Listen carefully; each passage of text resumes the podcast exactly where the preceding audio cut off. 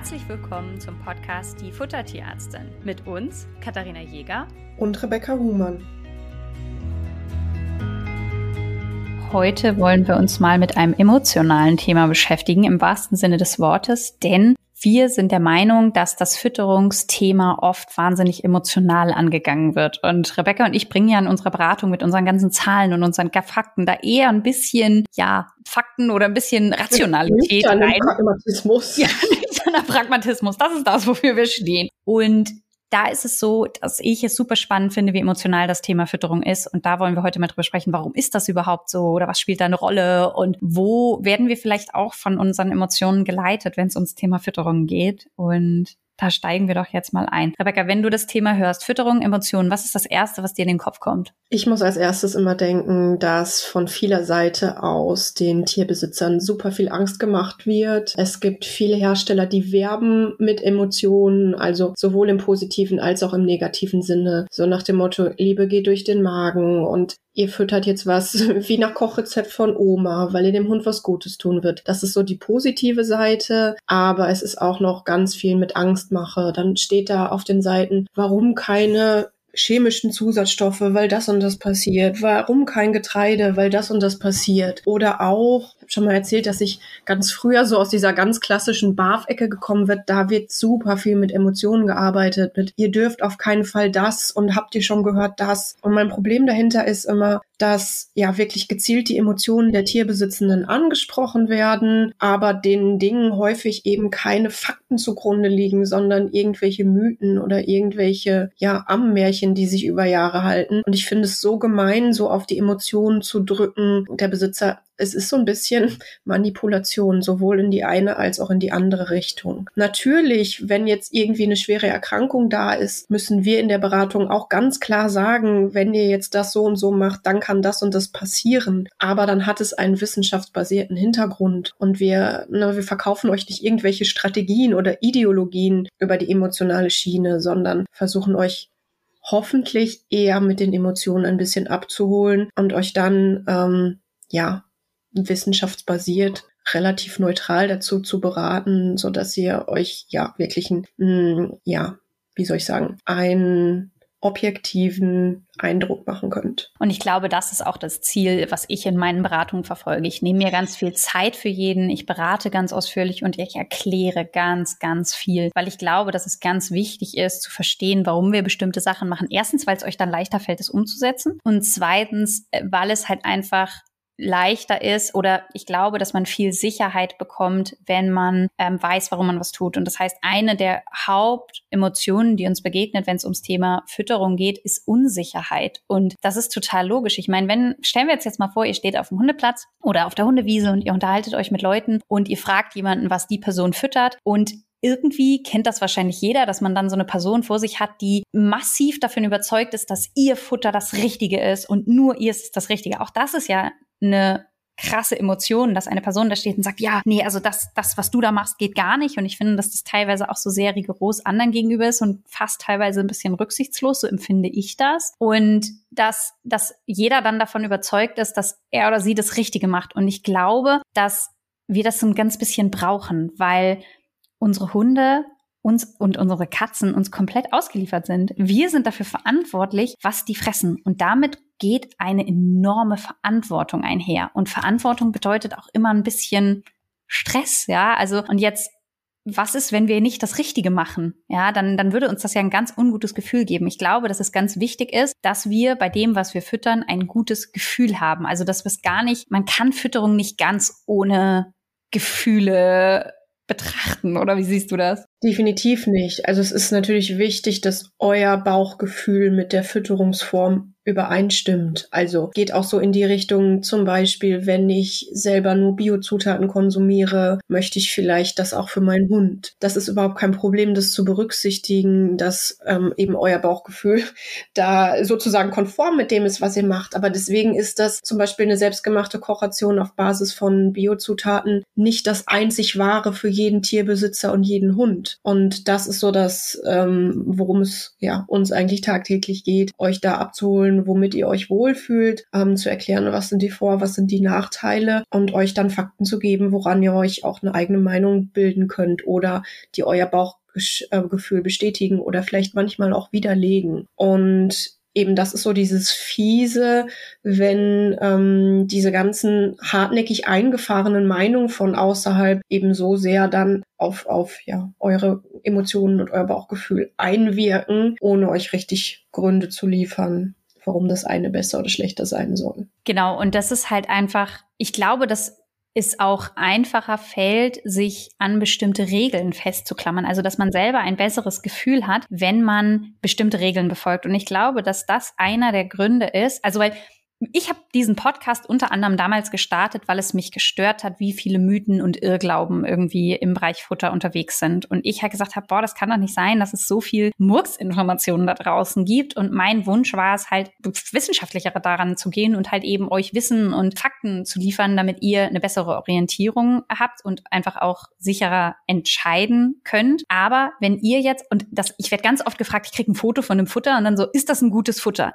Dann sage ich ganz ehrlich, Leute, das kann ich ohne meinen Rechner auch nicht sonderlich gut beurteilen. Natürlich habe ich meine Checklisten, die habe ich euch auch für Fertigfutter schon zur Verfügung gestellt und kann relativ schnell sagen, ob es ganz großer Mist ist oder ge geeignet sein könnte. Aber ob jetzt der Kalziumgehalt stimmt, das muss ich doch auch irgendwo berechnen. Und selbst dann eben, selbst wenn die Nährstoffversorgung äh, gut passt, euer Hund es aber nicht mag oder vom Magen-Darm-Trakt nicht verträgt, dann macht es das nicht für einen guten Futter für euren Hund. Aber vielleicht der Hund vom Nachbarn mag es super gerne und verträgt es gut und dann ist es wieder das Passende. Und das ist eben dieses Thema mit der Individualität. Genau, und ich glaube, dass wir deswegen, und, und wenn mir das schon schwerfällt, Futter so direkt zu beurteilen, wie soll es euch dann als Endkunden gehen? Ihr steht im Regal und alles ist voller Produkte. Wie sollt ihr jetzt irgendwie herausfinden, was für euch geeignet ist oder für euer Tier? Und ich glaube, dass es wir Menschen dann so ein bisschen danach streben, ein paar Regeln zu bekommen, an denen wir uns einfach orientieren können. Also wie so ein bisschen einfach eine Handlungsanweisung. Und ich glaube, dass deswegen zum Beispiel das Thema ohne Getreide sich so massiv durchgesetzt hat, weil damit die Hälfte der Futter rausfällt. Und damit wird am Ende die Entscheidung leichter. Das heißt, wenn ich sage, uh, ohne Getreide, ja, okay, dann kann ich schon mal ganz viel ausschließen, dann habe ich das Gefühl, schon mal was gut gemacht zu haben. Und da merkt ihr, wie viel ich hier über Gefühl und Glauben und so weiter rede und wie schwammig das einfach ist, weil das mit dem Getreide einfach überhaupt keinen Sinn ergibt. Und ähm, das haben wir in anderen Futtern, äh, also in anderen Podcasts schon, schon erwähnt. Aber ich glaube, dass der Wunsch nach solchen Regeln einfach wahnsinnig groß ist, damit man einfach davon überzeugt ist, dass man das, was man für seinen Hund macht, auch oder seine Katze macht, am besten ist. Was, jetzt Rebecca, werden wir mal, äh, gehen wir mal auf uns zwei ein. Was glaubst du, was sind für dich Emotionen beim Thema Füttern? Ich muss gerade ein bisschen lachen.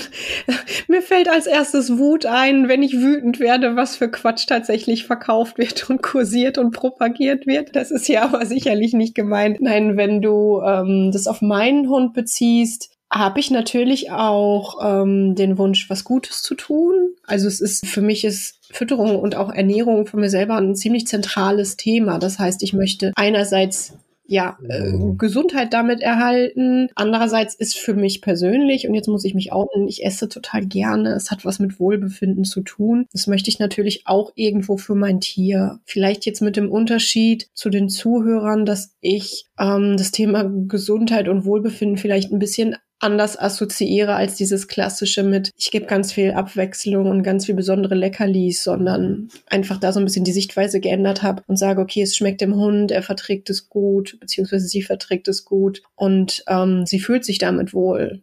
Richtig, also ich muss sagen, für mich, meine Hündin frisst manchmal nicht so gut. Wir haben dazu ja auch schon mal eine Folge aufgenommen, Hilfe, mein Hund frisst nicht. Das löst bei mir am meisten Emotionen aus, weil man hat das irgendwie gut vorbereitet, man stellt den Napf hin, man hat sich das irgendwie so, und ich glaube, dass da auch Erwartungshaltungen eine ganz große Rolle spielen. Also ich glaube, in der Fütterung ist oft eine Erwartungshaltung, ich stelle den Napf hin und der Hund fällt mit Begeisterung darüber her und hat eben genau den gleichen Enthusiasmus bei Essen wie ich, vielleicht bei Schokolade. Und ähm, das ist aber nicht immer die ganz die Realität. Und ich glaube, dass dann da auch oft Enttäuschung entsteht, gerade in der Einzelhundhaltung, wo die Hunde nicht sofort alles wegspachteln. Aber für mich ist, ähm, wenn mein Hund nicht frisst, ein Riesenthema, aber auch, weil ich weiß, dass dann gegebenenfalls eine Erbrechensdurchfall-Episode sich anschließt. Das heißt, da wäre meine Emotion Angst, dass mein Hund wieder krank wird. Ne? Also, und damit äh, sage ich, ich kann eure Emotionen total verstehen und ich kann auch die ernst nehmen. Und ich glaube, was noch eine ähm, Emotion ist, die ich ganz am Anfang ganz viel hatte, ist Unsicherheit mache ich das eigentlich alles so richtig? Ist da eigentlich am Ende im Napf das, was mein Hund braucht? Und ich habe halt durch das ganze Wissen, was ich erlangt habe, Sicherheit bekommen, dass ich weiß, ja, ja, das passt schon so und ich kann mich entspannt zurücklehnen. Meine Hunde kriegen alles, was sie brauchen und das ist völlig in Ordnung. Und das ist was, was wir zum Beispiel in der Beratung auch nutzen, euch Sicherheit zu geben. Und aber ich glaube, das war so früher meine Emotion Unsicherheit. Aber dann auch so, oh Gott, wenn ich da jetzt drüber nachdenke und dann feststelle, ich kann es gar nicht richtig beurteilen, dann wird die Situation auch irgendwie nicht besser, weil dann kriege ich nur Panik und dann habe ich es, glaube ich, eher weggeschoben und einfach gesagt, äh, ja, äh, wird schon äh, passen und habe vielleicht nicht hingeguckt. Und ich weiß nicht, ob das so das Richtige ist. Ich muss gerade bei dem Thema Sicherheit daran denken. Das war, glaube ich, eins der Beweggründe tatsächlich bei mir fürs Tiermedizinstudium, dass ich immer sehr viel mich mit dem Thema, mit den Gesundheitsthemen und so weiter beschäftigt habe und auch viel damals schon im Internet dazu unterwegs war und einfach so viel Infos hatte und ich immer gedacht habe, bevor ich angefangen zu studieren, so, wenn du endlich studiert hast, dann kannst du das vielleicht mal anders einordnen. Also ich finde es immer wichtig, unterschiedliche Infos, die man bekommt, so von allen Seiten zu beleuchten und eben das dann zu bewerten mit einem gewissen Wissensbackground sozusagen. Genau, und es ist aber auch völlig in Ordnung, diese Emotionen dabei zu haben. Mir wäre so wichtig, und das ist vielleicht so ein bisschen die Take-Home-Message ähm, der heutigen Folge, dass ihr mal überlegt, welche Emotionen ihr beim Thema Füttern habt. Also was bedeutet für euch Füttern? Welche Rolle spielt das? Inwieweit spielt es im Alltag überhaupt eine Rolle? Oder habt ihr das einfach abgefrühstückt, ihr stellt was hin, passt schon und dann habt ihr es abgehakt? Oder das fände ich mal irgendwie super spannend, wenn ihr da mal drüber nachdenkt, welche welches Thema oder welche Emotionen Fütterung bei euch auslöst, weil das ist oft ganz, ganz verschieden. Und ich habe auch das Gefühl, dass es in der Beratung ganz viel darum geht, ein Gespür dafür zu bekommen, was das Gegenüber für einen Bezug zum Thema Futter hat oder welche Wünsche und welche Erwartungshaltungen auch an das Thema Fütterung gestellt werden, weil das manchmal ganz schön viel Druck und ganz schön viel Wunsch und Erwartungen. Wie empfindest du das bei dir in der Beratung? Definitiv. Ich glaube, das größte, der größte emotionale Faktor ist tatsächlich, wenn irgendwie Probleme da sind. Wie du gerade schon gesagt hattest, ich weiß, der Hund kriegt Magen-Darm-Probleme, wenn ich jetzt nicht das passende Futter finde. Ich weiß, der fängt wieder an zu brechen, wenn er einen Tag nicht gefressen hat. Und dann manchmal, also ich habe wirklich manchmal das Gefühl, dass dann ähm, Tierbesitzende da sind, die ihr ganzes Leben nach dem Haustier einrichten und fast verzweifeln, wenn die Katze das neue Futter nicht mag, was sie ausgesucht haben. Und das ist was, was ich super gut nachvollziehen kann, weil man, ja, wenn man erstmal ein Problem hatte, also das kenne ich auch von den eigenen Tieren, man ist so fokussiert darauf. Also ich laufe jeden Tag hinter den Hunden her und gucke mir die Kothaufen ganz genau an und achte drauf, oh, kommt da jetzt wieder was? Ist da vielleicht wieder was, was sie nicht vertragen könnte? Und manchmal sage ich so spaßeshalber zu meinen KundInnen, ich müsste mal eine Selbsthilfegruppe gründen, wo wir Tierhalter, also ich auch aus persönlicher Sicht, mich mit ihnen austausche, weil wir einfach verstehen, was das für einen Stress machen kann, wenn irgendwas nicht so rund läuft, sei es in Bezug auf die Fütterung oder die, die Gesundheit. Mhm. Und total richtig. Und mir ist, ich habe letztens mich mit einer Kollegin unterhalten und da hatte die erzählt, dass eine Kundin von ihr, vielleicht hört sie es ja gerade und fühlt sich sogar ein ganz bisschen angesprochen, erzählt hat, dass sie den Podcast gehört hat, aber sie sich noch nicht getraut hätte, sich bei uns zu melden. Und das ist einer der Gründe, warum ich heute diese Folge auch machen wollte. Rebecca und ich sind sehr verständnisvolle Menschen. Oder würde ich jetzt einfach mal behaupten. Rebecca, wie siehst du das? Würdest du das unterschreiben? Ja, würde ich sagen. und wir wissen, und Rebecca hat vorhin eben gesagt, dass eine ihrer Hauptemotionen Wut auf den Futtermarkt ist, weil da einfach teilweise so ein Murks unterwegs ist. Das bedeutet, wenn ihr jetzt zu uns in die Beratung kommt und sagt, ah, irgendwie, vielleicht hat das geklemmt, wir verurteilen euch niemals für das, was ihr bisher gefüttert habt. Ich bewundere jeden, der sagt, ah, vielleicht habe ich es nicht so gut gemacht, ich würde gerne mal drüber sprechen, ich würde gerne mal drüber nachdenken, ich würde das gerne mal überprüfen lassen. Ich möchte dazu lernen und ich möchte auch zugeben, dass ich vielleicht bei manchen Sachen bisher nicht zugeschaut habe. Dafür habe ich größten Respekt und freue mich über jeden, der diesen diesen Weg geht und da Lust drauf hat, was zu lernen. Weil das sind für mich die mitschönsten Beratungen, wenn jemand sagt, eigentlich habe ich gar nicht so unbedingt das Problem, aber ich will es lernen. Und also das ist, das macht einfach super viel Spaß, wenn Leute da offen sind und deswegen freue ich mich, glaube ich, auch immer so über die Feedbacks zum Podcast, wenn Leute sagen, oh, ich habe so viel gelernt. Das ist immer dieses, ja, sie haben was gelernt, sie haben was mitgenommen und das passt. Das heißt auch, wenn in einer Rationsüberprüfung rauskommen sollte, oh Gott, es war bisher nicht so optimal, sollte die Emotionen, und damit zurück zum Thema, nicht sein, oh Gott, Schuldgefühl, sondern einfach sich mal auf die Schulter klopfen, dass wir es jetzt einfach besser machen. Und ich habe manchmal das Gefühl, dass Leute da sind, oh Gott, und was ist, wenn rauskommt, dass ich es bisher nicht gut gemacht habe? Ja, stellt euch vor, ihr macht es noch weiter. Also das ist so, auch keine Lösung. Genau. Was mich tatsächlich immer am meisten freut, ist, wenn ich wirklich merke, es geht so ein Licht auf auf der anderen Seite und dann so, ah ja, jetzt verstehe ich endlich, was sinnvoll ist und was nicht. Wo ich denke, okay, jetzt gehen die ähm, Kundinnen wirklich raus und haben was mitgenommen und können nachvollziehen oder selber auch die Dinge anders bewerten, die ihnen zugetragen werden. So. Genau, und ich glaube, das ist halt auch immer, da ist so eine Ernährungsberatung auch immer so eine Mini-Emotionsreise, ne? Weil du kommst halt in dieses, du hast gesagt, du hast eine ganz viel Unsicherheit oder halt auch dein, da bei deinem Tier wurde eine Erkrankung diagnostiziert. Auch das ist ja was, was im ersten Moment irgendwie sehr unangenehm ist, was uns Angst macht, was, ne, was, was halt irgendwie schwierig ist. Und dann haben wir eine Diagnose und können damit dann vielleicht arbeiten retten und wieder Sicherheit erlangen. Und das ist halt irgendwie das, was dann auch immer entsteht, Hoffnung. Ne? Also das, das finde ich halt auch immer so nach vorne gucken, weitermachen. Wir sind schon auch ehrlich, also ich bin zum Beispiel ziemlich ehrlich mit den Erwartungshaltungen. Ich sage auch in einem Fall so, sorry Leute, aber weiß ich nicht, ob ich euch helfen kann und müssen wir halt jetzt ausprobieren und gucken, dass ich da nicht mehr Hoffnung schüre, als ich am Ende erhalten oder erfüllen kann, weil äh, Ernährung kann auch nicht zaubern. Ja, also ich finde unser Fachgebiet wahnsinnig wichtig. Das merkt ihr hier in jeder Folge, wie sehr wir für das Thema Futter brennen und wie wichtig das ist und wie wir gerne hätten, dass der Stellenwert noch größer wird und wie viel wir da auch dazu geben. Aber ich bin auch realistisch und sage, äh, ja, Ernährung ist halt nicht alles. Also ein Beinbruch werdet ihr damit nicht retten können. Definitiv. Und auch da finde ich, dass es eigentlich auch nur fair ist, die Grenzen einmal aufzuzeigen. Und auch, ne, das ist bei vielen Dingen, ähm, wo die Erkrankung eine Fütterungsanpassung ähm, ähm, erfordern. Es ist kein Wunderheilmittel. Wir stellen nicht das Futter um und das Problem ist nie wieder da oder wir stellen nicht das Futter um und es kommt nie wieder ein Magen-Darm-Schub oder nie wieder ein Allergieschub, aber wir können das Bestmögliche erreichen und auch da finde ich es eben unfair, wenn an manchen Stellen suggeriert wird, so ihr müsst jetzt nur das und das machen und dann ist alles perfekt. Also auch da finde ich, ähm, sollte drüber gesprochen werden und ich denke, wenn man darauf vorbereitet ist, kann man vielleicht auch im Endeffekt anders mit umgehen und die, die Situation anders handeln. Ja, und ich glaube auch,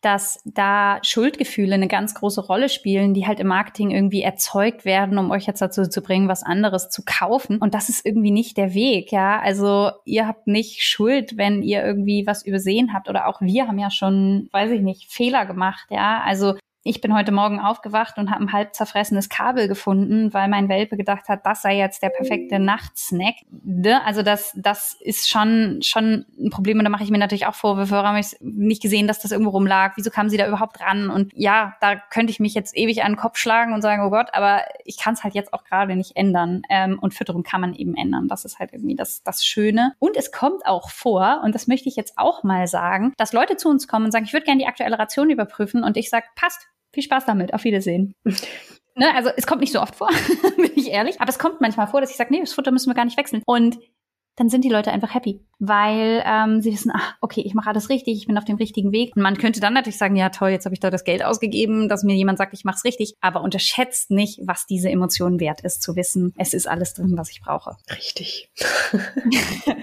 ähm, und ich glaube auch, wie gesagt, es ist oft der Wunsch, alles richtig zu machen. Es ist der Wunsch, irgendwie Essen auch zu zelebrieren. Ne? Und ich glaube, es ist Angst davor, was falsch zu machen. Und insofern sind da ganz, ganz viele Emotionen, die eine Rolle spielen. Und ich glaube, was auch noch eine Rolle spielt, irgendwie alles richtig zu machen, nicht blöd dazustehen vor den anderen. Also wie oft hatte ich schon Leute in der Beratung, die gesagt haben, ja, ich würde gern barfen. Und dann fragt man mal so ein bisschen nach, warum denn gebarft werden wollt. Ja, das soll ja am besten sein. Sage, wer sagt denn das? Also so, dann kriegt man so ein bisschen raus, dass das Gegenüber das irgendwie macht, weil irgendwie der soziale Druck da ist und dass die Person an sich das gar nicht unbedingt machen würde, aber das Gefühl hat, das sei jetzt am besten und das sei das, was halt gemacht werden muss, weil jemand anders das suggeriert hat und dass man dann mit den Leuten spricht und ihnen dann auch wieder so ein bisschen das äh, berichtigt und sagt, nee, das ist nicht das einzig wahre, das ist nicht das einzig perfekte, sondern ihr müsst euch damit wohlfühlen und es muss zu euch passen und ihr müsst euch damit wohlfühlen. Und das ist die Emotion, die ich am Ende gerne hätte, dass ihr euch mit der Fütterung wohlfühlt, sicher fühlt und wisst, was ihr tut. Das war doch das perfekte Abschlusswort für eine philosophische Folge heute, oder nicht? Aber ich finde, das haben wir auch. Also wir sollten öfter ja. philosophieren. Ich sag bis dahin. Bis dann.